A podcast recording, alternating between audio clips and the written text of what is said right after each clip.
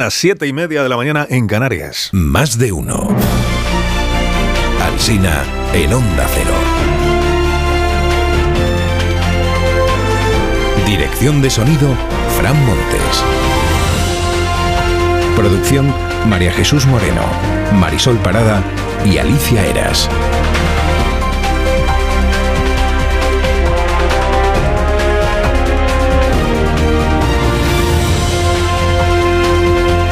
6 en punto de la mañana estamos aquí, dándoles la lata.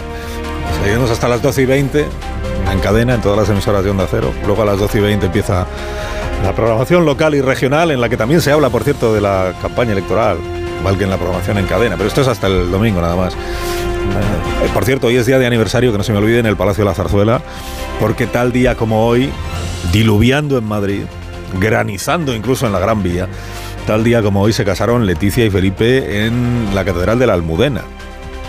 Así que dígalo usted conmigo esta mañana. Hay que ver cómo pasa el tiempo, ¿eh? Hay que ver cómo pasa el tiempo. Leonor ya está a punto de iniciar la carrera militar. Y Sofía el bachillerato, ¿no? Hay que ver cómo pasa el tiempo. De hace 35 años es esto del dúo sacapuntas. Tenda, ¿cómo estaba la plaza? ¿La plaza? Abarrotada. 35 años. ¿Cómo estaba la plaza? Pues hoy deben estar en el PP emulando al dúo sacapuntas, ¿no? ¿Cómo estaba la plaza de toros de Valencia? Pues abarrotada, abarrotada. Es la imagen campañera de esta jornada en la prensa, como si llenar la plaza de toros de Valencia fuera el más firme indicio de que Chimo Puig puede caer. Habría 500 personas. Más, más, más, más, más. No, sabía yo que sé, pues. Todas las que caben en una plaza de toros. Título de apertura del diario El Mundo. Va a reconfortar a Pablo Iglesias que anda predicando, como usted sabe, que se está urdiendo un golpe de Estado de la derecha madrileña. Título del mundo, digo. Feijó acaricia un doble golpe a la izquierda desde Valencia. No uno, Pablo, dos. Doble golpe. Descabalgar a Chimo y jubilar al señor Ribó en el Ayuntamiento Valenciano. Con permiso de Vox, se entiende. Aparece ahí Feijó en la portada del mundo con el puño izquierdo en alto, en la Plaza de Toros. Hay un plano cenital de esa misma Plaza de Toros abarrotada en el diario La, en el diario La Razón, sí, que titula de esta manera, dice el PP recupera la fuerza del bipartidismo. Trae una encuesta que atribuye el gobierno de la ciudad de Valencia al PP y también el gobierno de la ciudad de Sevilla. Bilbao será para el PNV, da igual cuando leas esto.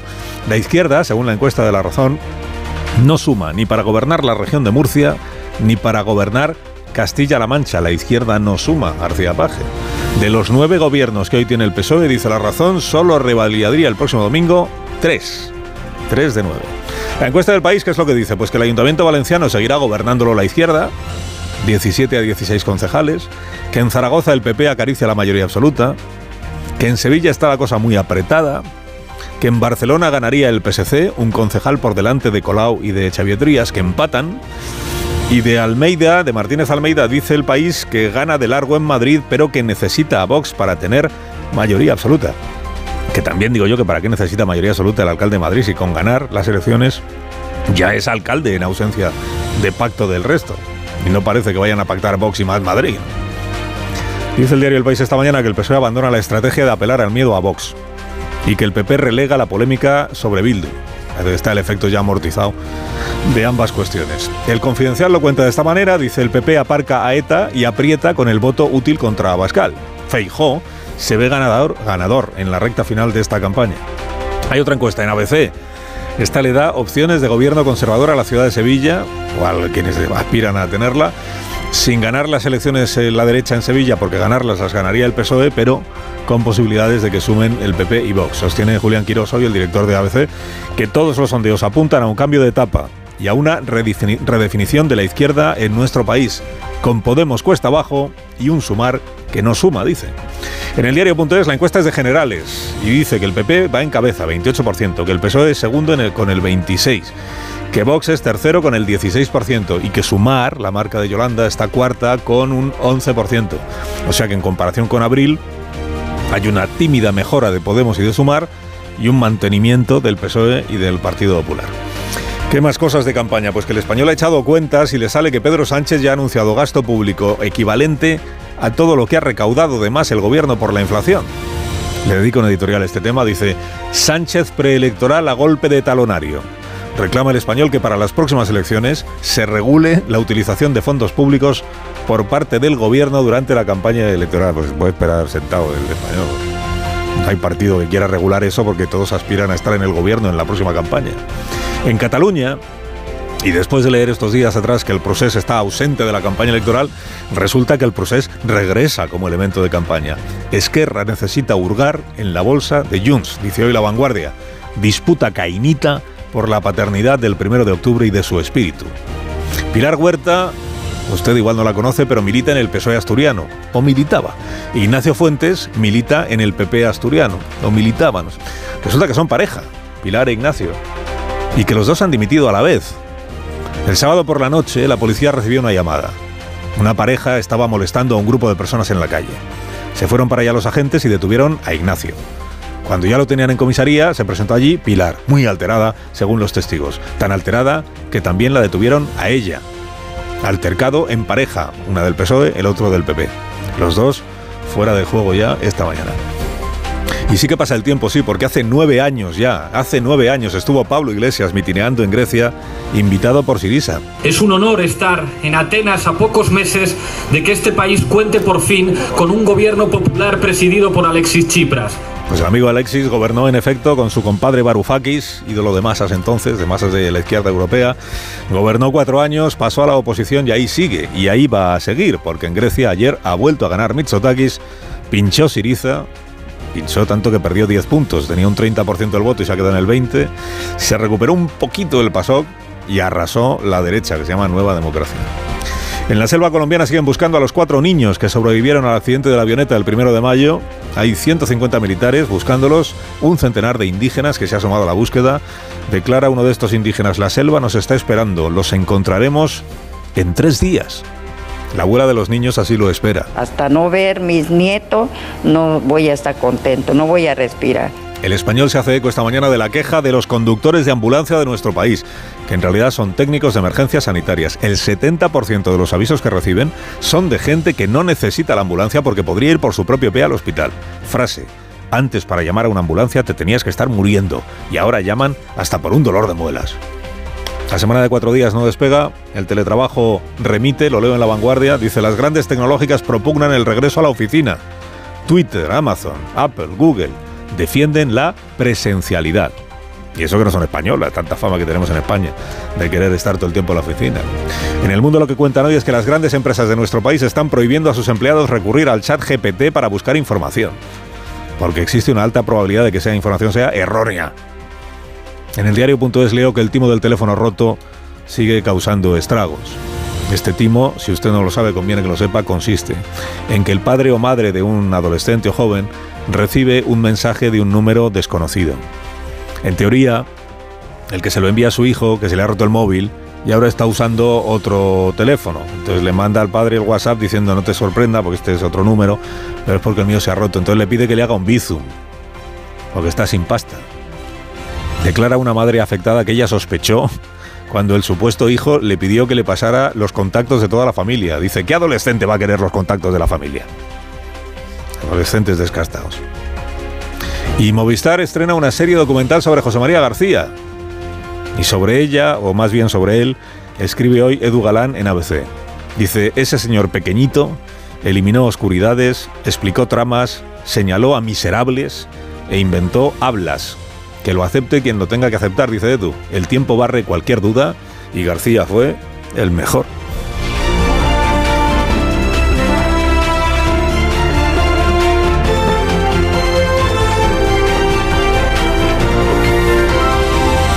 Carlos Alsina en Onda Cero, somos más de uno. Si quieres sentirte bien, no esperes más. Bio3 te ofrece estos consejos que te van a, te van a ayudar a conseguirlo. Oye, vaya tipazo, ¿cómo lo haces? Cuidando lo que como y pidiendo consejo a los que saben. Me recomendaron tomar Bio3 10 Solution. Bio3 10 Solution contiene extractos de plantas naturales, café verde, alcachofa, faseolus, fibra y biotina que contribuyen al normal metabolismo de los macronutrientes. Vienen sobres monodosis que disuelvo en mi botellita de agua y así, además de cuidar mi línea, me ayudan a beber todo el agua que me recomienda mi nutricionista. Así también me cuido yo. Pues ya sabes, a comprarlo y a cuidarte. Bio3 10 Solution. Y si tienes alguna duda, consulta a tu farmacéutico.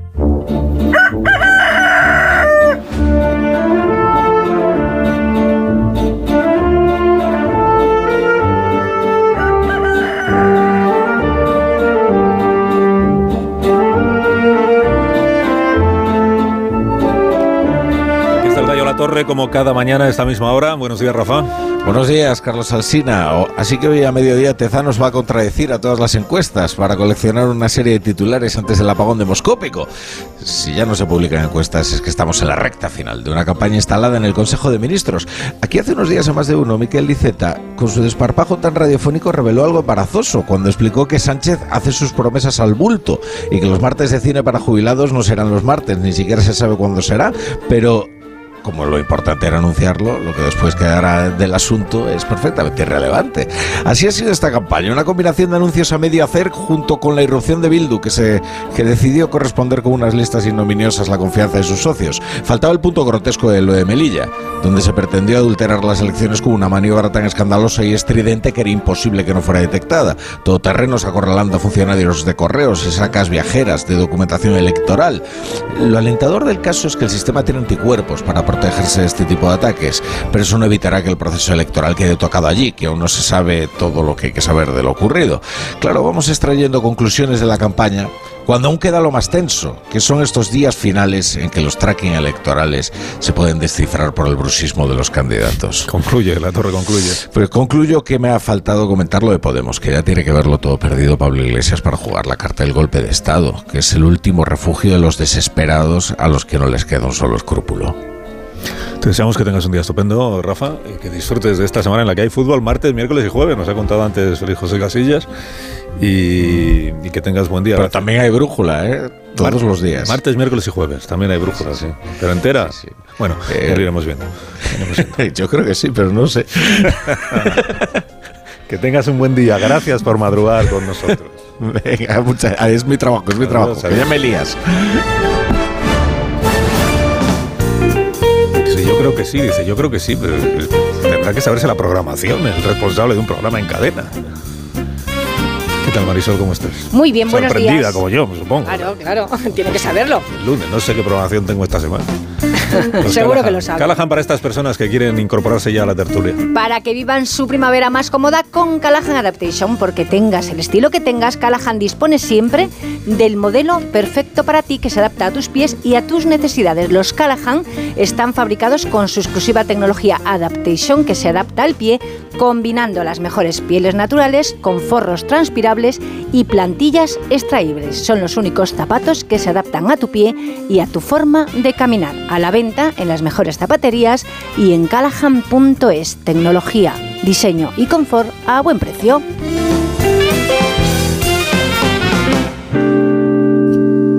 En tertulia, a partir de este momento, aquí en Más de Uno, en Onda Cero, está Pilar Gómez. Buenos días, Pilar. Hola, buenos días. Buenos días y bienvenida. Y enhorabuena por eh, la parte que te toca de, del Madrid de baloncesto. Sí, hoy es un, un me- un mejor día que el último que estuve aquí. Sí, pero no por nosotros, sino por el, Sí, sí, la cosa sí, deportiva. por la esta, cosa deportiva. No vamos a entrar en más detalles. la con pasión.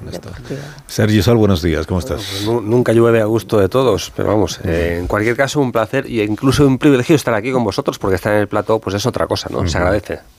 Ya sé que puedes venir cuando quieras. Sí, pero, pero, no, pero no es tan fácil, hay que pillarse un ave o un ave o el puente aéreo Ah, y sí. bueno, la logística pues eh, complica las cosas. Eso sí. Antonio Caño, buenos días. Hola, ¿qué tal? Buenos días. Buenos días, Ya, bienvenido. ya veis que es- empieza a ser primavera cuando el Real Madrid es campeón de Europa. Es en Bueno. cada año, cada año, eso- esa es la fecha, el momento que marca el inicio de la primavera. Se decían ayer los, los compañeros de Radio Estadio en la transmisión cuando termina el partido, decían eso. Y entonces que el Madrid otra vez campeón de Europa. Pues, pues sí, de, de baloncesto, ¿vale? Marta García, ayer, buenos días. Buenos días, buenos días. No hace tanto de ese anuncio de que, que hizo famosa la frase, otra vez el maíz Madrid campeón de Europa, como Bueno, el dúo hace- sacapuntas, pero hace ya bastante, ¿eh? O sea, que la gracieta no sé cuántos de Europa puede- menores de puede 35 tener años lo han 20 entendido. Puede tener 20 años. 20 El- años. Sí, sí. Eh, bueno, los menores de 20 años que se pongan las pilas y que No, no, he estudien. dicho 35, he dicho 35. Menores de 35 años. No lo recuerdan tampoco. Hombre, con 15 años sí se ve la tele y tiene recuerdo de un anuncio, ¿no? Que eran los 90. ¿Qué opinión tienes de los, de los menores de 35 años? Estoy a favor, a favor. A favor, pero Estoy a favor siempre. una cosa que tengan 35 años y otra que no hayan visto la tele hasta que tenían No sé 35. si se acordará, ¿no? Todavía Puede tener 20 derecho. años ese anuncio, sí. Ahora lo miramos. Todavía tienen Interrail con 30, y, con 30 años. 35. Con 35. No, con 30, ¿no? El 35 es para el, aval del ICO. Ya nos, con tanta promesa electoral ya nos liamos. Amón, Rubén, buenos días. ¿Qué tal? ¿Cómo estáis? Me gusta mucho bien, que muchísimas gracias. los resignados al fútbol encuentren el baloncesto esta agarradera primaveral eh, conmociona y en boca de Antonio Caño ya no lo digo. Pues, La primavera empieza cuando el Madrid gana un título europeo, me parece un ejercicio de Que atraconta al, al propio autor, au- autor de la, del ingenio. A gusto de todos no, pero ayer llovió un poco en Madrid, que también está bien. Abandonemos el Madrid centralismo. Eso es. centralismo. Por mí sí, ¿eh? Ayer diluvió en un montón de sitios, en Navarra, por ejemplo. diluvió. Ayer cayó la mundial también en media Andalucía. En Andalucía, Pero sí. chispeó un poco en. Madrid. Pero yo, me mojé aquí, claro. Otros habrán mojado en otro sitio. Ya, ya. Eh, ¿Qué os iba a decir? Bueno, Antonio sé que está interesadísimo con el tema este de la historia de los niños perdidos Sí. en la selva, que es un historión, es un Sí. historión porque el primero de mayo se, se estrella la avioneta. Mm. Eh, 15 días después se encuentran, la semana pasada, encuentran los militares eh, la avioneta eh, destrozada y tres cuerpos de Mm. tres adultos. Pero los cuatro niños que iban en esa avioneta permanecen desaparecidos desde entonces. Y la semana pasada contamos este episodio mm, verdaderamente difícil de explicar, por más explicaciones que se han querido dar, de que el presidente de la República Colombiana anuncia en Twitter que han sido encontrados los niños y luego resulta que no, que no. Y de hecho ahí siguen, siguen buscándolos. ¿no? No, no, es que es una historia realmente impresionante. Una historia primero eh, desde el punto de vista humana. Imagínate los cuatro niños eh, tratando de sobrevivir en la selva en las condiciones en las que en las que lo están haciendo y que, que la- la- la- las circunstancias en las que estarán sobreviviendo, ¿no? Eh, y, y- y después el, el- el patinazo del presidente, que yo no he visto una cosa igual, un presidente en un asunto de esta magnitud, lanzándose a anunciar eh, el rescate de unos niños que no ha ocurrido, me- me- me- es, es- algo insólito. Yo nunca he visto de verdad una, un, patinazo de, este, de esta magnitud. Eh, y un patinazo, desde luego, eh, a la altura del personaje. eh, Gustavo Petro es realmente cada día que pasa se confirma se confirma como un verdadero riesgo para, para su país en todos los órdenes. Eh. En fin, eh, La ya lo conocimos en España unos días y hemos visto un poco el calibre del personaje. La presidencia de Colombia lo que explicó es que al presidente Petro le habían eh, hecho confundirse o le habían pasado mala información desde un organismo que se llama el Instituto de Bienestar Familiar. Y aquí escuchamos, creo que fue el viernes o el jueves, no recuerdo, eh, una entrevista que le hacen a la directora de ese instituto y que en efecto ella no solo confirma el mismo día que Petro da la... No solo confirma que han sido encontrados los niños, sino que incluso da detalles de cómo estaban los niños, tenían unos arañazos. Y cuando le preguntan, pero, pero todo esto a usted quién se lo ha contado, dicen, no, pues, pues una fuente que, que tengo, que me dice qué, que me dice qué. Pero usted ha visto a los niños, no, no, no. Pero eso quien lo sabe es el ejército. Es que Petro con quien tiene que haber hablado es con el ejército, que probablemente no habló No con se sabe el- con quién habló esta señora. tal vez. Probablemente ninguno, nadie en el gobierno habló con el ejército, que es el que realmente tiene capacidad de encontrar a, eh, a los niños, ¿no? Es, es que es un asunto realmente. Gustavo Petro es un personaje algo imprevisible. ¿eh? A mí me contaban pues que en est- estos tiempos que lleva, estos meses que lleva en el, en, en el- al mando pues, de- de- del país, am, los, los que le llevan la agenda, pues a veces sufren, sufren porque no saben nunca si Petro se va a cambiar él mismo la, la agenda y lo. lo- Sí, él es muy imprevisible, un- tiene un carácter y muy irascible, es, es un personaje humanamente complejo. Steve, o sea, a mí lo, que- lo Sí, que me aseguran, pues que es, que es eso, que, que lleva, lleva su propia agenda y por mucho compromiso que tenga, pues es capaz, es capaz de, de- de plantar a quien sea. eh, Y tanto porque que dice que ha encontrado unos niños que no ha encontrado. Cambia la Ah. agenda con una facilidad. Pero, Pues va pero a dar- es tremendo. no- Nos va a dar muchos ratos de gloria a los periodistas y, y me temo que de dolor para su, para su compatriota, sí. Sí, pero que eh, aparte del gran error y que lo anuncie en Twitter, una, una noticia de, de ese calado, eh, la, la persona que, que entrevistasteis, que yo fue el viernes, eh, esos detalles eh, que, que da, pues esa señora también tendrá que haber dimitido o alguien más la debería pedir algún tipo de explicación, porque es un poco siniestro, ¿no? De que de unos niños desaparecidos y tú dices cómo los has encontrado, si tienen arañazos, si no tienen arañazos, si se encontraban bien, no sé. Eh, Ese un es otro ángulo interesante, lo de Claro. anunciar una noticia así en Twitter. Que con toda seguridad, con toda seguridad el 70-80% de la población de Colombia no accede a Twitter ni sabe ni sabe lo que es Twitter. Y una noticia de esa magnitud y, y, y aparte de ese contenido con tanta fuerza humana anunciarla en Twitter es un verdadero despropósito.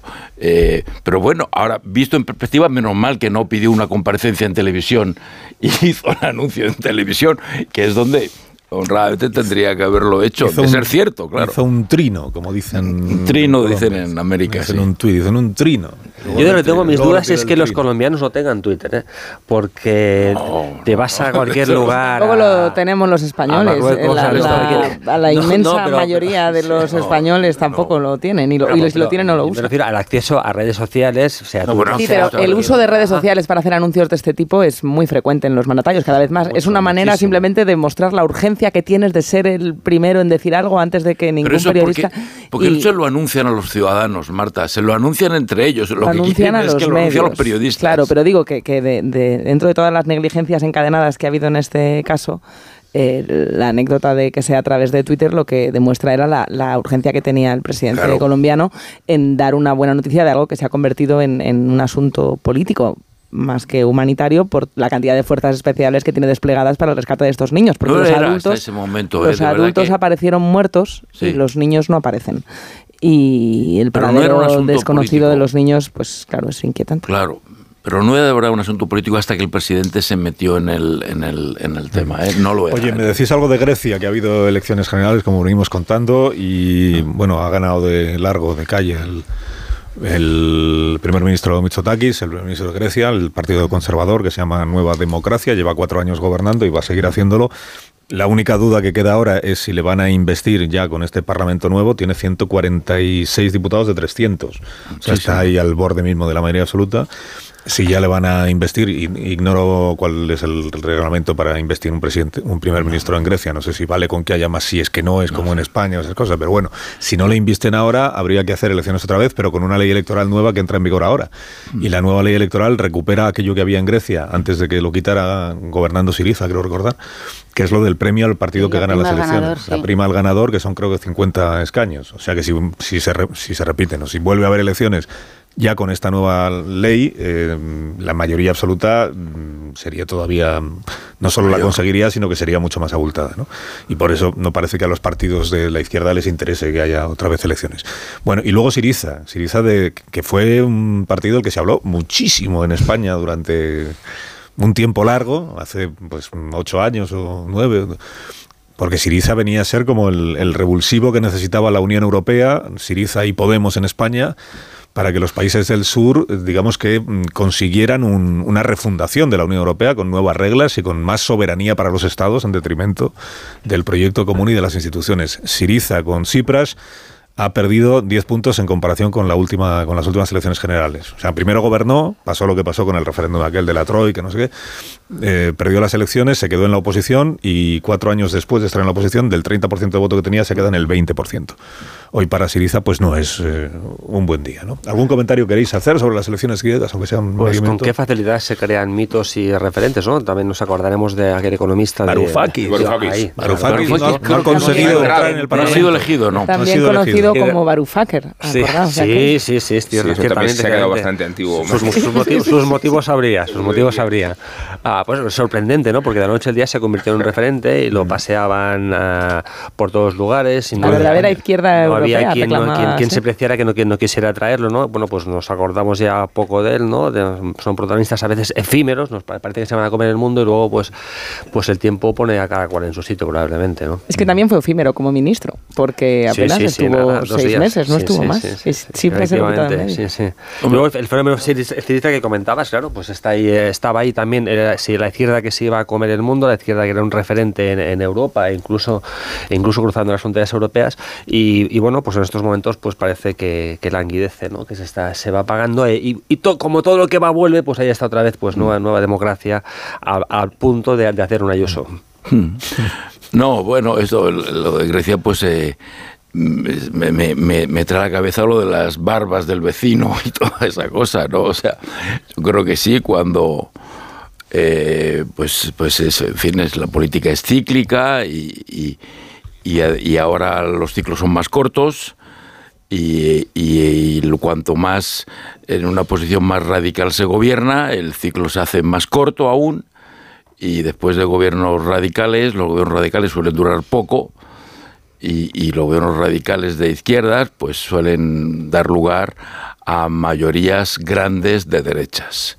Eh, y muy de derechas, porque en, en, Grecia no solamente la, la victoria de, del, del centro derecha ha sido enorme, más del doble de diputados o el doble de diputados que la izquierda, sino que encima ha entrado un partido de, de extrema derecha muy fuerte, con 16 diputados. Es decir, que, el, que cuando la izquierda lleva el péndulo muy a la izquierda, con, con medidas muy eh, radicales, pues eh, provoca automáticamente, en Chile lo hemos visto, lo estamos viendo estos días, provoca inmediatamente y muy rápidamente además un movimiento del péndulo hacia la derecha y a veces muy a la derecha como hemos visto también en, en, Chile, digo, recientemente, donde la extrema derecha ha ganado, y en fin, y eso pues en España mm, tenemos elecciones este año. Y luego el, el PASOK o los socialistas que estaban totalmente hundidos precisamente por cómo había crecido el, el partido de Tiriza, eh, parece que empieza a, a recuperarse. Digo que, que, otro mensaje también de, de cómo en esos cuánto decíamos ocho años donde los referentes eran Pablo Iglesias y Cipras, pues ya eh, sí que han envejecido más que, los eslóganes que estábamos aquí recordando. Yo creo que eh, eso ya eh, quedó viejo y es cierto que ha eh, derivado en formaciones de, de, ultraderecha en los parlamentos, que yo sí que creo que son consecuencia también de, de ese eh, despegue de, de partidos también de, izquierda más radical que los socialistas y ahora nos queda ver cuánto eh, aguantan esas formaciones de, de, ultraderecha que van entrando en todos los parlamentos, vemos europeos, que en España, en el caso de las elecciones autonómicas, parece que Vox podría tener representación, dice las encuestas, en todos los parlamentos, e incluso en sitios como Navarra. No me cambies, no me cambies y el vamos tercio. a ver, no, digo, no, y vamos a, ver cómo, cómo se, se hace o, o cómo acaba eso. Hacemos una pausa con vuestro permiso, que veo que, tenéis, veo que tenéis ganas ya de hablar de Ayuso, de Vox, de las encuestas, del PSOE, de Chimo Puig, de Abel Caballero, del alcalde de Sevilla, en fin, de todo. El alcalde de Estepona. De Ada Colau, de, de Colbón y del señor Trías, del alcalde de Estepona, de, en fin, los, los, que tienen asegurada la victoria y el gobierno de sus eh, territorios, como se dice ahora, o de sus ciudades o comunidades, y aquellos que no tienen todavía claro si ganando gobiernan o o sin ganar pueden gobernar, que esta es un poco la, lo de los bloques, que es la duda que tenemos para una de las incógnitas para el próximo domingo. Eh, antes de continuar y de hablar de la política española, tan interesante, ¿verdad? Siempre, tenemos un mensaje para las familias de parte de Iberdrola, porque eh, tiene un ahorro para las familias, el, el nuevo plan familias con el que se puede ahorrar más durante las horas del desayuno, la comida, la cena y los fines de semana. Además, podréis conseguir hasta un 30% de descuento en el término de potencia y un 5% extra si sois familia numerosa. Sea como sea vuestra familia, os merecéis el mejor ahorro, así lo entiende Iberdrola, por eso te puedes informar, os podéis informar en iberdrola.es. Iberdrola que es empresa colaboradora con el programa Universo Mujer. Más de uno en Onda Cero. Dos cositas. Más de uno en Onda Cero.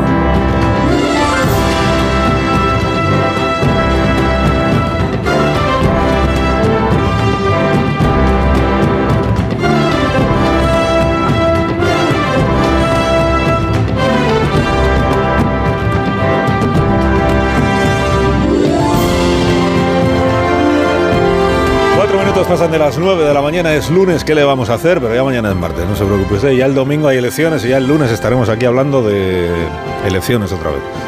El lunes estaremos viendo a ver cómo, analizar, cómo, cómo hay que analizar los resultados, ya les he explicado antes, bueno, les hemos explicado unas cuantas veces estos últimos días, claro, son unas elecciones que se pueden medir de tantas maneras diferentes, que esa será una de las competiciones seguramente en la noche electoral que es aquí que hay que medir número de votos en elecciones municipales que son en toda España, hay que medir número de concejales, sabiendo que hay eh, grandes ciudades donde un concejal cuesta muchos más votos que en una pequeña localidad.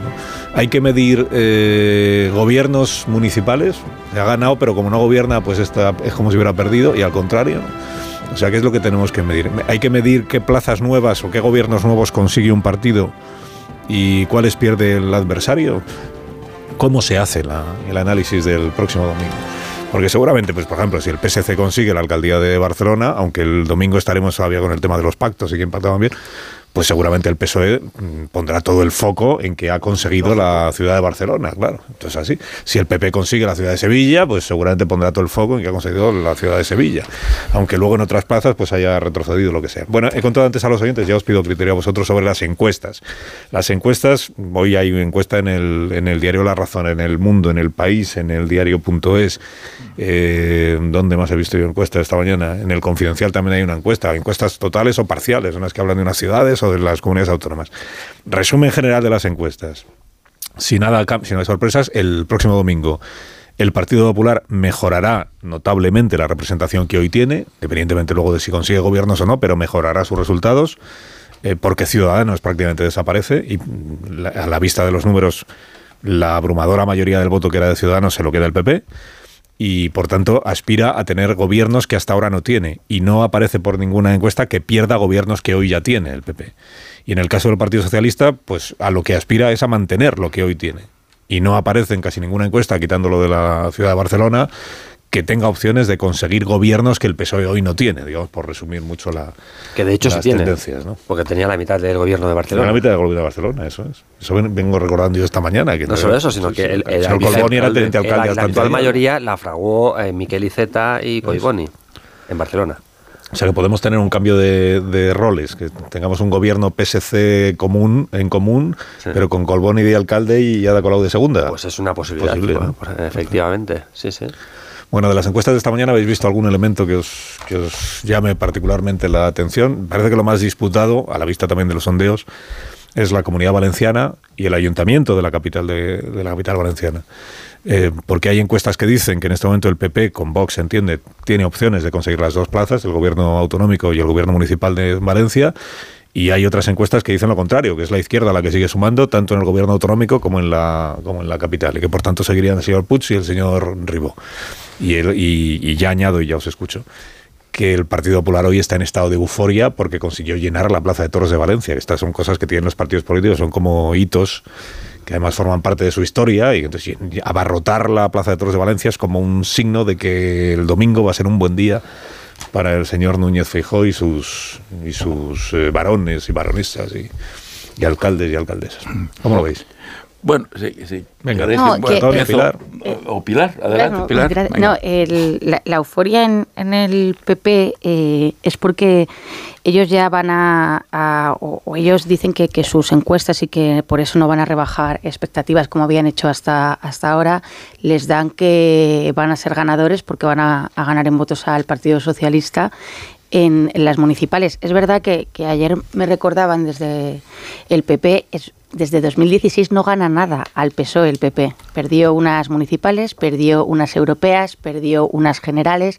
Entonces, claro, eh, el hecho, aunque es verdad que los sondeos eh, que, que tienen las empresas ahora demoscópicas, no solo lo que le pasa a los partidos, la media dice que están ajustados, es decir, que hablaríamos de una victoria de, eh, so- sobre el PSOE como de, dos puntos, que eso sí que casi todos coinciden en que el ganador sería el, el Partido Popular, como tú bien decías esta mañana, pero el PP eh, va a coger ese discurso, es nosotros no ganábamos nada hace siete años, hay un cambio y es el PP eh, de Feijó, el PP que ha llegado y entonces en esto ya están trabajando en, en Génova y ese discurso se, eh, salvo una sorpresa mayúscula, se, va a mantener.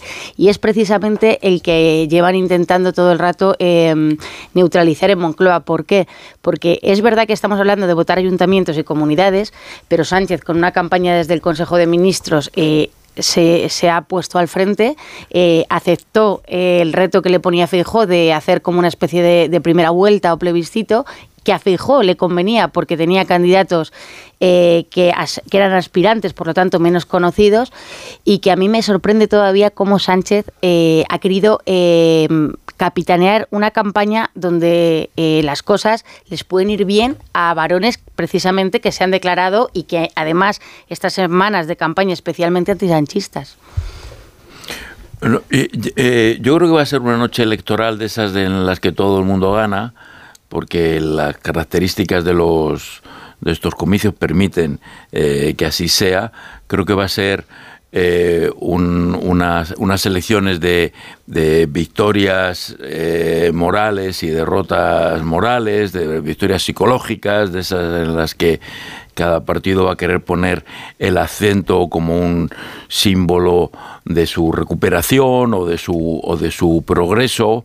Eh, hemos mencionado algunos de esos posibles escenarios de las victorias o derrotas psicológicas, Valencia, Sevilla, eh, Barcelona, Castilla-La Mancha, y, creo que todo eso pues dará pie a que los periodistas y los analistas eh, especulemos y tratemos de extraer conclusiones, pero creo que a la larga lo más importante de estas elecciones es comprobar qué partido avanza y cuánto avanza, qué partidos retroceden y cuánto retroceden. Eh, y eso es lo que creo que en última instancia nos va a dar la pauta mm, de saber quién puede gobernar España dentro de siete, ocho meses. Eh, las elecciones estas no quiere decir que no sean importantes en sí mismas, son muy importantes en sí mismas porque van a dar gobiernos locales, van a dar gobiernos autonómicos que son muy importantes en España. Pero de cara a la interpretación que hagamos de estas elecciones, eh, creo yo que que al margen de las, eh, como digo, los éxitos o los fracasos emocionales o psicológicos que se den aquí y allá, y que mm, probablemente los periodistas le demos mucha importancia, pero que desde mi punto de vista en realidad no la tiene, eh, lo más importante es ver por quién está votando más gente, por quién está votando menos gente y en qué, y en qué proporción eso, eso ocurre. Es que en esa distribución del éxito o del fracaso. eh, Dejáis que salude a José Mantoaria, que es el presidente de Metroscopía. Que nos sí, está- pero me nos cebo ya atiende esta, esta mañana. Eh, Toaria, buenos días. Buenos días, Carlos. ¿Qué Buenos tal? días, ¿qué tal? ¿Cómo estás? Encantado de estar con vosotros. Lo mismo, lo mismo te digo. Bueno, conoces a todos los aquí presentes, a Sí, Mona, García Ayer, Antonio fortuna. A Sí. Pilar Gómez, a Sergi Sol. Desde y- hace tiempo. si Y a no- ti deseando conocerte personalmente, pero soy oyente tuyo todos los días, o sea que Tenemos- como si te conociera. Pues tenemos tiempo, tenemos tiempo. Oye, déjame que empiece por este asunto de que hoy es el último día para publicar encuestas, porque a partir de mañana las encuestas se pueden seguir haciendo, pero solo las conocen algunos, ¿no? Es, Exacto. eh, esta cosa, mm, estamos de acuerdo en que es anacrónica y que es eh, Es una obsoleta. memez. es- Es es una memez.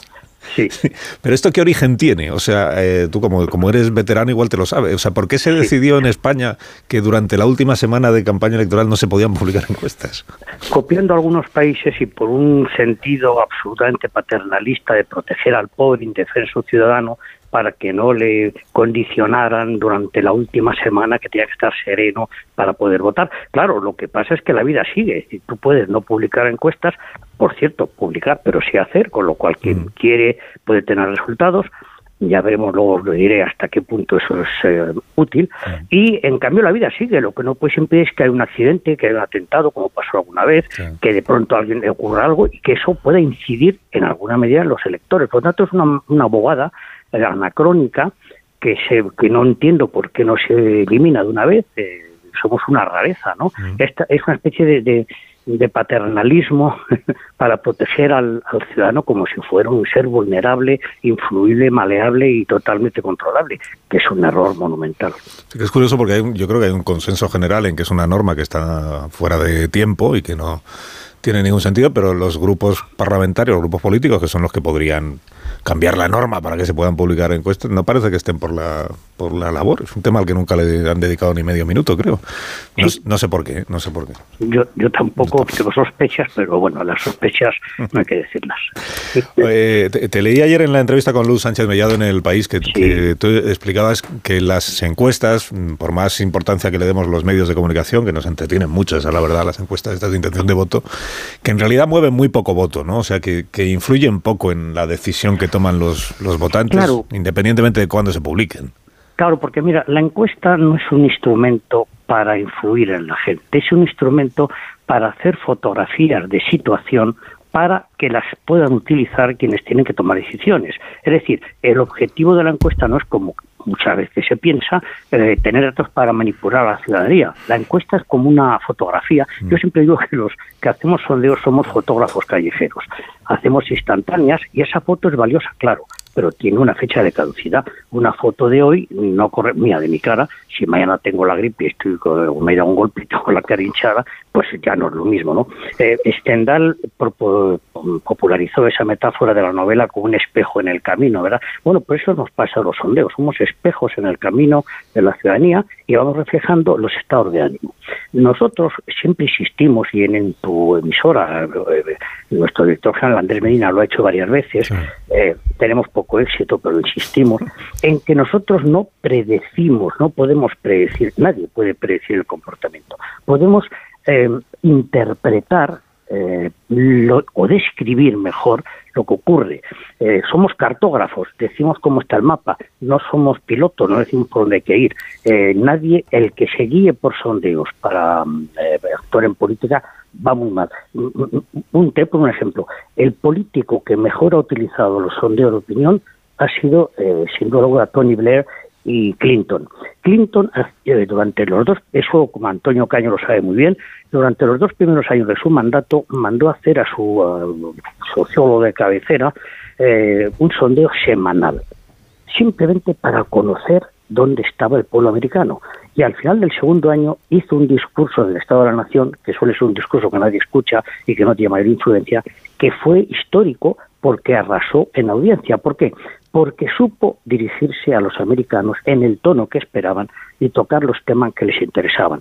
Las encuestas no sirven para decir, para descubrir qué es lo que hay que decir, sino más bien cómo hay que dirigirse y qué temas hay que tocar.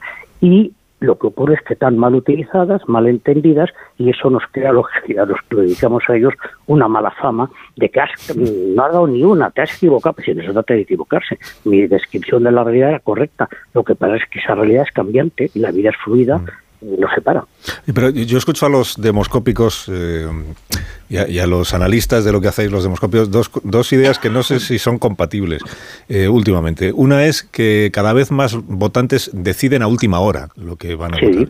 Que en, los, que en los últimos días hay un alto porcentaje o cada vez más alto porcentaje de los votantes que toman esa decisión muy a última hora. Y a la vez, y a la vez escucho que en realidad las tendencias, eh, digamos que se, que se consolidan a lo largo de muchos meses y que es muy difícil que nada que ocurra en una campaña electoral pueda cambiar una tendencia. ¿Esas dos eh, reflexiones son compatibles o no?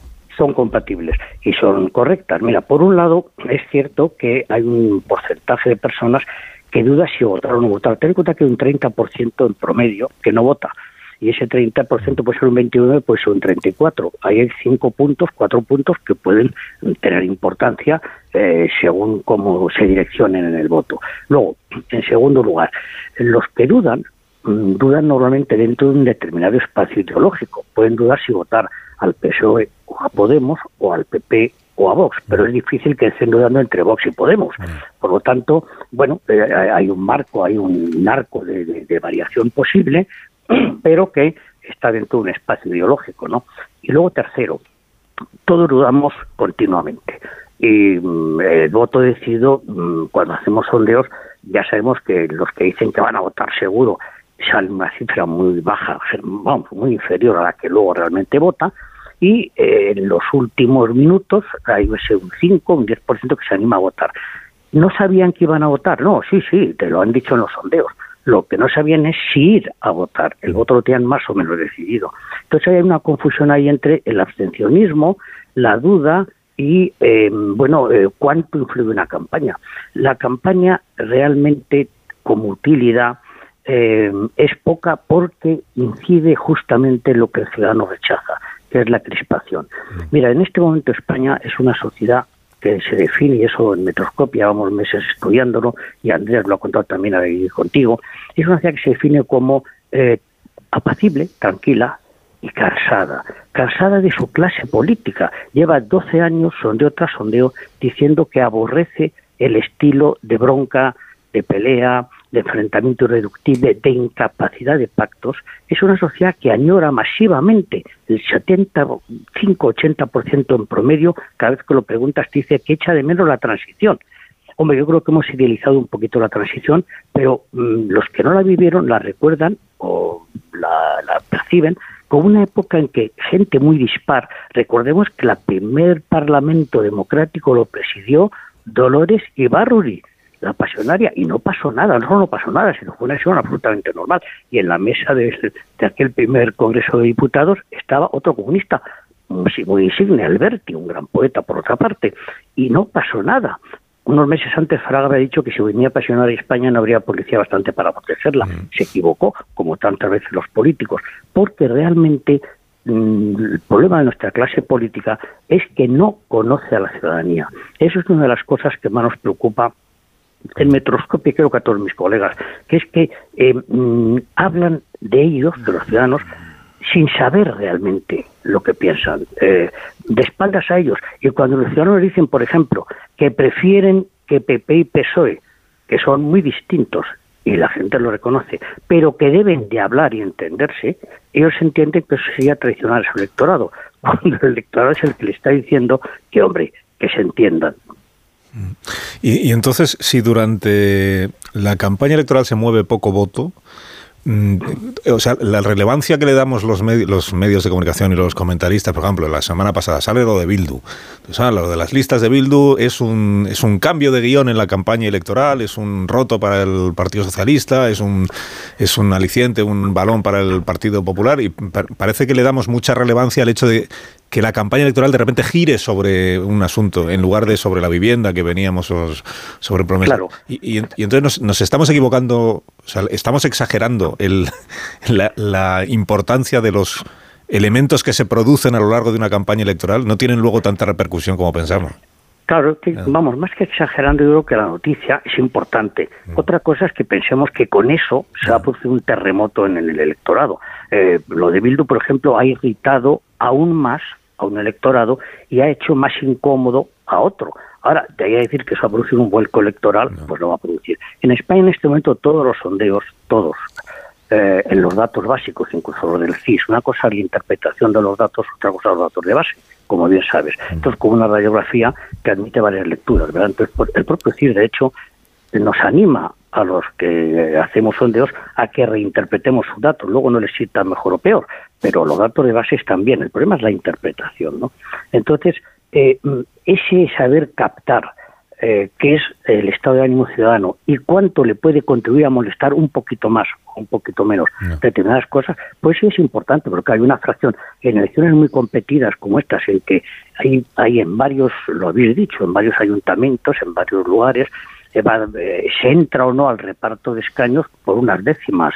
Pues esas décimas pueden ser importantes. Evidentemente, tener cinco diputados o dos, según sea el tamaño del distrito, los puestos a repartir, pues es importante, que duda cabe. Pero mm, las grandes líneas ya están trazadas.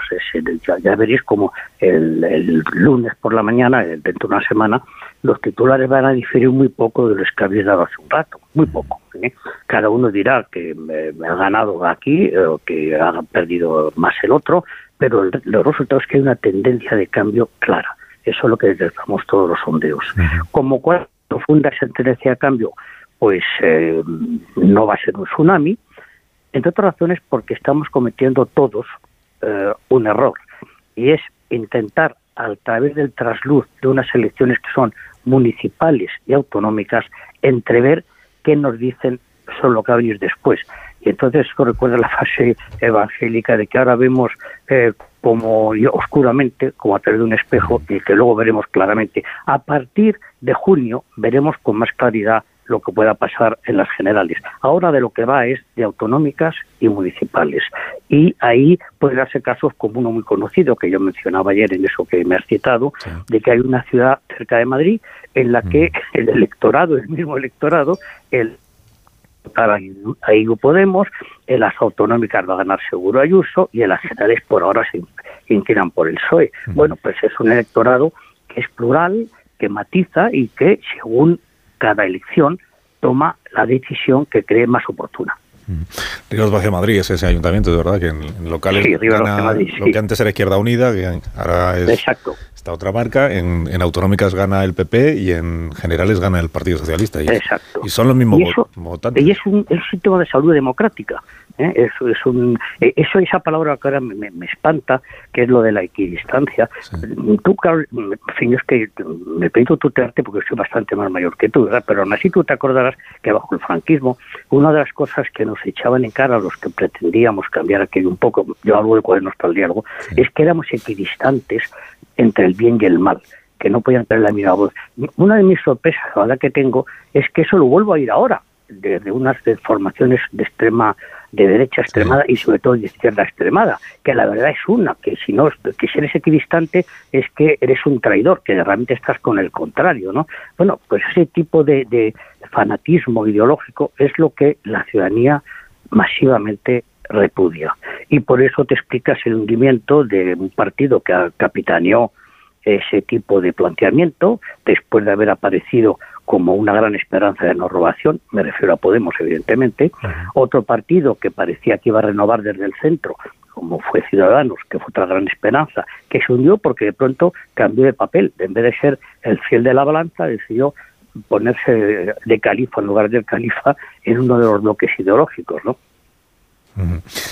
Bueno, Toaria, yo también te tuteo y te, tendría que haber sido yo quien te preguntara si te puedo tutear, pero... Por favor, no me digas eso. Si es que el problema de vosotros, de los que te y os oímos, es que parece que sois de la familia. Entonces, eso le pasaba a mi hermano cuando hacía el, tiempo. Que todo el mundo cenaba con él. Claro, pues era poco de la familia, ¿no?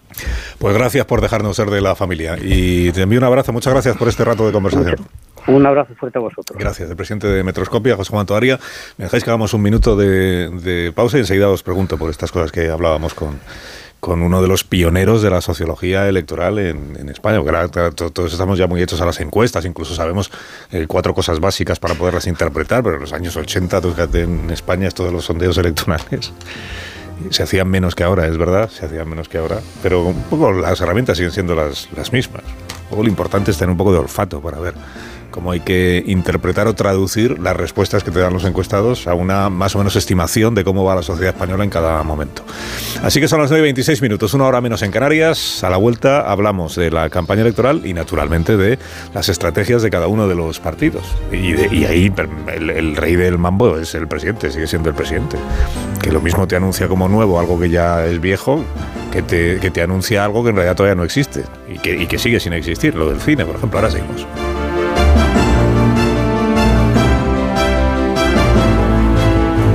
Más de uno.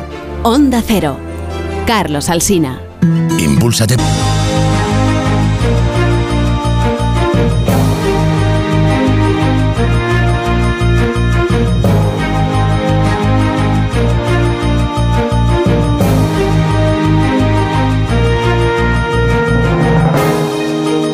Dos minutos pasan de las 9 de la mañana. Entonces, Amón, ¿qué es lo que habías empezado a explicar a la audiencia de este programa cuando yo te interrumpí para saludar a tu área? Bueno, ha merecido la pena porque ha sido muy interesante la conversación y espero que sea interesante esta pequeña reflexión que voy a hacer ahora sobre la ambigüedad de la victoria y la derrota que decía Caño y, y que sitúa en realidad el interés de estas elecciones no solo en quién gana, sino en quién gobierna y con qué recursos, de qué recursos disponen el Partido Popular y el PSOE para apoyarse. Porque creo que el hundimiento de sus aliados, en el caso de la izquierda puede dificultar mucho el acceso al poder. Entonces, ¿de qué se trata? ¿De ganar o de gobernar? Y si se trata de gobernar, creo que los resultados van a ser menos elocuentes que si se trata de ganar. Eh, me refiero a que eh, es muy posible que el Partido Socialista domine ciertos escenarios y ciertas comunidades sin ganar las elecciones al PP y que la idea de Núñez Feijóo de que gobierne la lista más votada se vaya a malograr precisamente no ya porque la suma de las izquierdas puedan ser superiores a la suma de la derecha, sino porque en el trance de gobernar, Feijo tiene que aclarar o no si va a pactar o no con Vox. Y eso quiere decir que incluso una victoria eh, le permita postularse en el gobierno de algunas comunidades, pero en el momento en que vengan los acuerdos con Vox, tenga por fin que decir qué va a hacer con ellos. ¿no? Si desdecirse de esta línea agresiva que por el momento desvincula la posibilidad de cogobernar o si el precio que pone Vox a su buen resultado, pongamos que lo tiene, obliga a Núñez Feijóo a reflexionar sobre qué hace.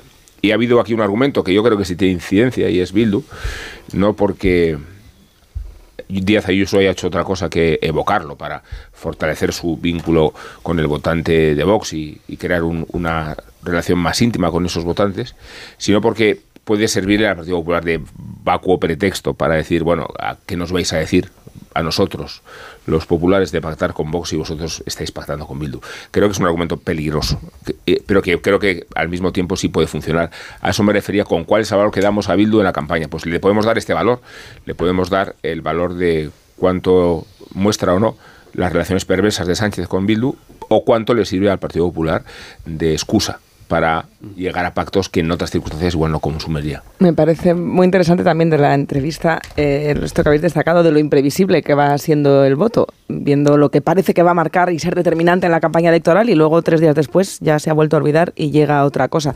Los datos del último CIS decía que el núcleo de población que se decide más tarde y que es más imprevisible porque es más impetuoso son los jóvenes, que está en récord. La cantidad de ellos, creo que el 60% declaraba decidirse en el último momento, prácticamente a la hora de ir a las urnas. O sea que hasta los últimos 48 horas no se sabe que van a votar, que son 7 millones y medio de personas menores de 30, no sé si de 30 o de 35 años, los que no recuerdan el anuncio de Mitsubishi, pues pareció que iban a ser relevantes en campaña electoral otro, acordaos de ya no el Interrail, sino también la vivienda, cuando parecía que iba a ser importante esta campaña, y debe de ser que son tan imprevisibles que no merece la pena ni cortejarlos porque han desaparecido por completo todas aquellas propuestas, como tantas otras de lo que hemos visto en, en campaña. Y, y nos queda por eso más relevante que nunca esta última semana. No sabemos cuáles van a ser los asuntos que marquen. Parece que lo de Bildu va pagándose. Veremos a ver quién ha beneficiado o si para cuando llega el votante a votar todavía le resulta relevante. En relación a lo que contabas, ah, cabe decir que el voto más leal y además los que más votan es la gente mayor. Es el que es más leal y además es, en- es la franja de, de población que más vota, ¿no? Al contrario que los jóvenes que son más abstencionistas y que, como bien decías, deciden su voto, parece ser, pues en casi en el último, en el último más momento. aún de lo que solían hacerlo, porque siempre ha Sí, sido el sí, sí, la, la población más... Y lu- y luego, en- en- en- interesante la entrevista que comentabas, ah, pero a mí de, de, ah, anteriormente, un tema de, con, con el tema de las encuestas, ah, pero a mí sí me parece que, que- que las encuestas tienen una notable influencia y además ah, hacen, logran vigorizar a los que les va bien y desmoralizar a los que les va mal. Y eso en circunstancias donde, la, donde los resultados son parejos, donde, donde están las ciudades en disputa, ah, eso ali- creo, creo, creo que alimenta el voto útil, además te insisto, ¿eh? creo que da, da ánimos, da ánimos a uno y a unos y hunde a otros. Pero mira, mm, las encuestas como decía Pilar, mm, dos puntos por, de- por delante aproximadamente parecería que está el Partido Popular, pero eso va a cambiar hoy mismo porque mm, va a salir el oráculo de Tezanos y apuesto, me voy a poner en plan pitoniso, que va a darle un vuelco espectacular en las encuestas y esos dos puntos van a quedar reducidos a, a la nada, ¿no? Porque es una constante en Tezanos que eso ocurra, aunque luego pues acierte, acierte más, más bien poco, ¿no? Pero, pero vamos, a los hechos me remito, mm, nadie me va a poder contradecir que las encuestas de, de Tezanos suelen dar, suelen alimentar las expectativas de unos, además siempre, y luego pues, pues, eh, ah, bueno, solo hay que ver o repasar. Tezanos te dice lo que tienes que hasta- votar. Sí, lo que ha, lo que ha ocurrido hasta hasta Lo que ahora. le ¿no? dicen que te diga que tienes que votar. Sí, sí, ahí, ahí ahí está, pero si, si, si hacen eso es seguramente porque creen eh, que tiene, Sí. Teoría que tiene que sus lo efectos decía y que logra eso, ¿no? Pues a, a una que semana de creen la poco en la independencia de las instituciones. también. Pero- Aquí no está Carlos para decía esta mañana que pese a que no mueva mucho voto, si alguno mueve es precisamente Claro, claro. ese, el que Pero- va a perder o el que va a ganar. Para eso le hace... Sí, pero una cosa, Unos de, poquitos. yo de lo, de lo que ha dicho eh, Toaria, que ha dicho muchas cosas interesantes, porque es el mejor en esta materia de, las encuestas, sin duda. eh, pero una cosa que me interesa mucho es esa de que los, los, los políticos no conocen a los ciudadanos y que es una cosa que ha comprobado a lo largo de los años y particularmente en estos últimos años es que se hacen ofertas y se toman decisiones sin conocer realmente a los a lo que quieren los ciudadanos. Y yo creo que eso está pasando ahora más que nunca y que eh, se están poniendo sobre la mesa, eh, eh, se están haciendo anuncios y, y- haciendo generosas promesas creyendo o se hacen encuestas manipuladas creyendo que eso va a influir en los ciudadanos. Yo creo que no va a influir. Yo creo que los que los ciudadanos en este en este país han demostrado muchísimas veces que saben votar eh, que saben votar muy bien. Desde mi punto de vista, este es uno de los países que mejor vota en el mundo y lo ha demostrado durante muchas décadas. eh, y que esas cosas no, no influyen en los en los ciudadanos, la verdad. Eh, y no influye porque los políticos no conocen, porque realmente no se esfuerzan. Pero todos coinciden lo- los políticos que han tenido, eh, y, yo creo que las andaluzas es un reflejo, eh, ellos dicen que perciben que sí es verdad que el votante se decide más eh, la última semana, que eso ha cambiado. Por ejemplo, Juanma Moreno reconocía después de, de haber logrado esa mayoría que sus encuestas y que no le daban hasta la última semana esa opción de una mayoría absoluta, que en ningún momento, que el cambio lo empezaron a ver cuando quedaban muy pocos días el que se afianzase. Y en eso coinciden bastante ahora los candidatos, que si hay una los últimos días sí que se, se nota que hay un cambio de voto que antes no lo había, no sé si era hay un millón. indeciso que va Hablamos de un millón de votos, Sí, va, no que, es el, que es el decisivo. Yo, fijaos, en las encuestas, sin, sin ser una ciencia exacta, evidentemente, yo he tenido la oportunidad de comprobar que, que realmente se acercan mucho. Y Los partidos, cuando Sí. dedican a mucho, porque se dedican. Una cosa es un periódico que puntualmente va sacando una encuesta, pero un partido que se lo puede permitir en, la- en un año electoral como este, se puede gastar cantidades ingentes de dinero. Y cuando va- hacen, hacen aquello que, que, que al- conocido como trackings, ¿no? que es que a partir de una muestra, de una selección de la encuesta inicial, van haciendo un seguimiento a diario. Y ahí sí que se percibe claramente cuál es la tendencia. Si esos trackings indican que, por ejemplo, una muestra de, de, de 2.000, pues hacen un tracking sobre 500. Si esos trackings indican que hay una, ligera variación a favor de uno, está clarísimamente se está, se está percibiendo qué es lo que va a ocurrir. Luego se puede ajustar más o menos, pero la tendencia la definen claramente esos trackings, y que se hacen evidentemente a diario, y, y eso, pues como todas las cosas, pues requiere pues Sí, una, pero una parece que entonces las encuestas influyen más en los políticos que en los votantes. Eh, en función a lo que van viendo que sale, actúan de una manera u otra, pero eso no quiere decir que el votante vaya a hacerles caso. Lo que pasa es que va a ser interesante ver qué nos depara estos días, esta semana, Digo, la porque si capacidad cada de vez adivinar, de adivinar cuál va a ser el si resultado cada a vez partir de de- esos trackings. Sí, pero la capacidad de adivinación pasa, pasa a ser eso, adivinación y no, No, ciencia. pero claro, sí, pero el sí. votante cada vez más se decide en el último momento si va a votar o no en función a si hay algo en las últimas 48 horas que le llama la atención. Que me pregunto qué ideacas nos depara esta semana Fíjate, para Marta, llamar yo la atención de lo que en pueda las venir. últimas elecciones municipales en Barcelona de estar en contacto con una de las empresas, me reunió, me, me- me llamaron el, me acuerdo que era el sábado, por ejemplo, el día anterior a las elecciones, y me dijeron, Ernest Maragall, me dijeron, va a quedar primero con 4.500 votos más, me lo dijeron así de ajustado. Lo clavaron, te puedo asegurar que lo clavaron, lo sabían perfectamente, pero clava- clavaron incluso el número de miles de votos. No, ¿Será esto como cuando te dicen muchos algo pronósticos y so- sorprendente. Yo no he visto. el próximo nada alcalde igual, de Barcelona, igual. Sergi, ¿quién va a ser? ¿Quién te, qué te Pues dicen yo creo que es que está, que está muy abierto. No, pues que en estos momentos em, pues se puede ser alcalde de Barcelona con un 20% de los votos, que eso también es inaudito. Va- va a Es ser insólito. con 20% de los sí, votos, ¿no? Claro, porque Sí. está todo tan fragmentado que con. Bueno, de hecho, Ada Colau es. Aunque en el caso de, de, de Ada Colau- de Ada- Colau no ganó, pero bueno, el que hubiera hubiera ganado tenía 21%. Tampoco es que tuviera mucho más. Se puede ser alcalde con esa cantidad, pero luego estaba lo que comentabais, ¿no? Mm, ¿Qué, qué tipo de alianzas pues se puede se puede dar en Barcelona. Mm, y ahí creo que que Boni es quien, quien lo tiene mejor porque tiene, un abanico bastante más, se tiene un abanico más amplio que, que el resto para lograr alianzas de todo tipo. Además que parece ser que va a estar pues hasta en la pugna en, ese- en la parrilla no de salida no de llegada no para pues para lograr un buen buen resultado parece ser. O eso dicen las encuestas. Estoy recordando que Ada Colau eh, fue alcaldesa en esta segunda ocasión porque Manuel Valls. Exacto. Manuel Valls, ¿os acordáis de ¿Dónde Manuel Valls? Manuel que se presentó a las últimas elecciones Yo- municipales de Barcelona. la Hay del una PP. entrevista a Ada Para que no fuera Ernest Maragall. La víspera, el electoral le hace una entrevista ¿Verdad? y le pregunta, le pregunta, le pregunta, le pregunta, era Ferran Casas, que creo que había colaborado contigo en alguna ocasión, y le preguntó, oye, em, ¿tú te plantearías ser investida con los votos de Manuel Valls? Y incluso se indignó, se molestó. Se molestó porque le estaba haciendo esa pregunta y le dijo, pero ¿cómo puedes pensar tú eso? Por Dios, eso no va a ocurrir en la vida, en la vida, pero ¿cómo, te, puede- cómo, cómo se te ha ocurrido eh, tal pregunta? ¿no? Bueno, eh, porque además ella eh, decía que Manuel Valls era la peor derecha de la ciudad. Luego reproduzco literalmente lo que ella, lo que ella decía, "Bueno, son los votos, los votos de los fondos black. Pues bueno, pues al final, pues ahí está, ¿no? Vamos a ver, eh, Barcelona es una de las eh, capitales en las que podría haber cambio de gobierno. Se habla también de la ciudad de, de Valencia, Sevilla, de, de la ciudad de, Sevilla. En Sevilla podría ocurrir lo contrario que en las otras capitales, es decir, que el PSOE ganara las elecciones eh, en la capital con, con el alcalde, con el actual alcalde que es Muñoz, pero que el Partido Popular con la suma con Vox, pudiera descabalgarle de la alcaldía, aun perdiendo las elecciones. Por aquello de que, que gobierne la lista más votada es una cosa muy bonita que se dice durante la campaña, es que gobierne la lista más votada siempre que el de enfrente se comprometa a lo mismo, pero, pero- luego llega la realidad. Entonces, Fijo, la ha, ido más allá. Fijo, la semana pasada dijo, solo gobernaré donde ganemos. Eso ya no tiene que ver con lo que te deje hacer el otro. Es un compromiso que, que lanzó él. Hmm, sí, y recuerdo no- no que hubo tenemos- algún varón autonómico que, estaba...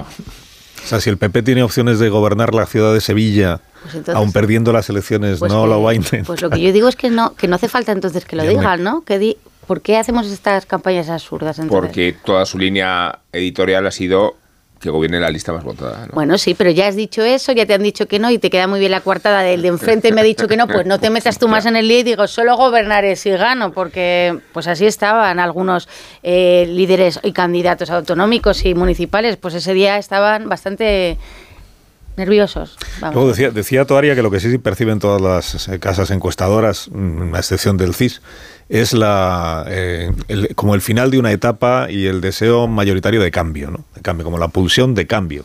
Pero en realidad, el cambio que, que se traduce en que el PP mejora muchísimo sus resultados, mientras que el PSOE está como mucho en mantener lo que tiene. No, no, no, no cuentas con Tezanos ¿eh? en, esas, en esas previsiones. No cuento con Tezanos.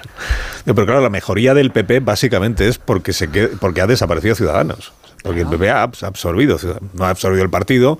Por cierto, lo de Garicano, que lo están contando ahora los medios como última hora, que Garicano ficha por la fundación del PP, lo dijimos aquí a las 7 de la mañana. 7 de la mañana, que no, pero vamos, que Por cortesía, que ¿no? estaba contado, que estaba contado, por, eso no, consta. por eso no lo digo yo ahora como última hora, porque ya estaba contado, a las 8 lo repetí, pero bueno, digo que eh, el PP absorbe ciudadanos y gran parte de, o casi toda su mejoría viene de ahí, de, eh, en la izquierda no, no pasa eso, claro. O sea, en la derecha tenía, tenía- había tres opciones y ahora quedan dos, que son el PP y Vox.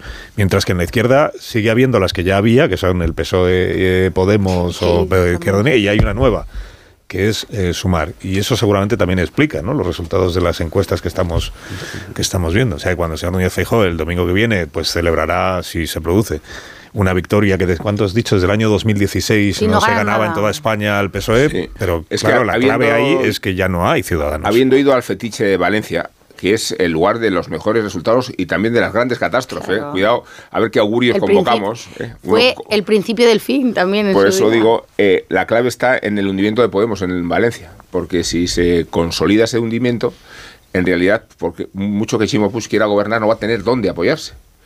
Y, y de ahí que Valencia sí que sea, no vamos a decirlo, porque yo creo que Que es la antesala de lo que le puede pasar a Sánchez también con el desplome de Podemos. claro. Bueno, ahí va a estar eh, que además eh, puede haber alguien que sin presentarse pierda las elecciones estas también, que es Yolanda Díaz.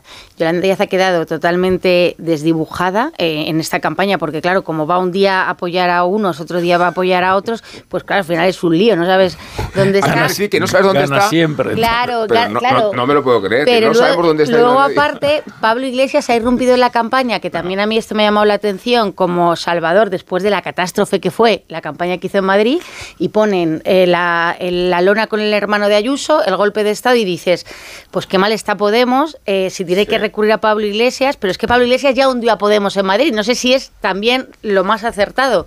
Pero Yolanda Díaz a mí me, me parece que no va a tener eh, no va a tener el 29M que ella pensaba de bueno estoy fuerte eh, puedo atraer a Podemos que, que van a estar eh, totalmente desinflados porque aunque Podemos saque un mal resultado seguro que habrá algún ayuntamiento alguna comunidad que pueda salvar a Guillermo Bueno. Fernández Vara le dicen que va a tener que gobernar con Podemos y eso va a poder aferrarse Bueno, porque Podemos. Podemos en el fondo es lo que es, te gustará más o menos, pero es claro lo que representa en la política española y lo que ofrece. Lo que no ocurre con Yolanda Díaz, que no sabes ni lo que representa en la política española ni lo que ofrece. Y es imposible que una, una personalidad así, que no está respaldada además por una fuerza política eh, coherente ni visible, mm, pueda tener éxito electoral. Sería, sería realmente una cosa muy sorprendente. ¿sí?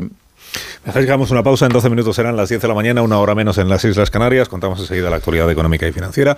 Y os preguntaré, porque no me habéis dicho nada de los mítines de este fin de semana. Parece que no se hayan parecido interesantes. Llenar la Plaza de Toros de Valencia, prometer no sé cuántos millones Pues de estuve euros. en Bilbao, eh, que me fui a una- ver a la Ayuso. atención primaria. Una cosa llamativa, al pasado fue una cosa llamativa de los, de los mítines que me he fijado es que en las imágenes que ofrece la televisión del público hay gente muy mayor, pero la, pero las personas que ponen los Muy candidatos de- detrás para Sí. que salgan Lo en las pantallas son muy jóvenes. Jóvenes. En- en- pero el contraste es brutal. Los que realmente están En- son muy mayores. Los que pero estaban los que ponen detrás para que salgan atril en Bilbao con Ayuso eran imberbes y los señores de delante, pues con Muy todo el cariño, en, la silla Pero estaban eso- pero incómodos. digo, esto es una, incómodos. es una metáfora de la, de, de la distorsión de realidad que, que ven los políticos. ¿no? No- Enseñan una cosa, pero en realidad la es otra. completamente No os metáis con esa gente tan sufrida que sale detrás de los líderes, pues tienen, un tienen que hacer un esfuerzo. Y los que salen delante también. no se pueden despistar ni un momento, tienen que atender todo el rato a lo que están diciendo, todo el que habla, tienen que sentir así con la cabeza. Lo que para pide saber Antonio es simplemente que a los mayores le pongan la barra del andamio delante, ¿no? Sí, es- Tienen que mover las la banderas también. ¿eh? Que- es. Vaya de la obra. Un minuto, ahora mismo sí. Más de uno en Onda Cero.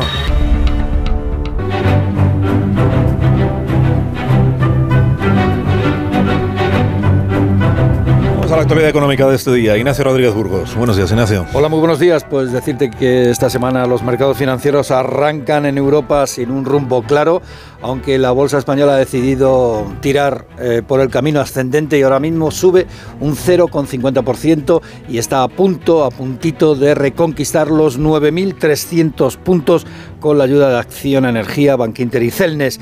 Los inversores siguen muy pendientes de las negociaciones en Estados Unidos para ampliar su techo de deuda y alejar el riesgo de impago. Ya Goldman Sachs, por ejemplo, el banco, el gran banco de inversiones, ya pone fecha al default entre el 8 y el 9 de junio.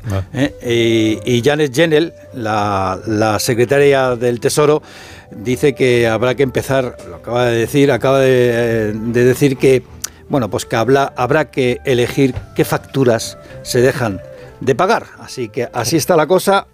Las negociaciones se reanudan hoy entre demócratas y republicanos tras el impasse impuesto por la cumbre del G7 en Japón, donde se decidió dar más armamento a Ucrania y se siguió apuntando a China como gran adversario. Hoy, esta misma mañana, el gobierno de Pekín contraataca en la guerra de los microchips que le enfrenta a Washington y prohíbe la utilización de los semiconductores de la empresa estadounidense Micron. Dicen que por seguridad nacional. Vamos, más o menos el mismo argumento que utiliza Biden para prohibir precisamente eh, vender o tener negocios con algunas empresas tecnológicas chinas. Mientras el petróleo a la baja, a los 75 dólares en Europa, en un mercado, el oro negro, cada vez más negro, eh, por esas ventas opacas que hay en el mercado paralelo.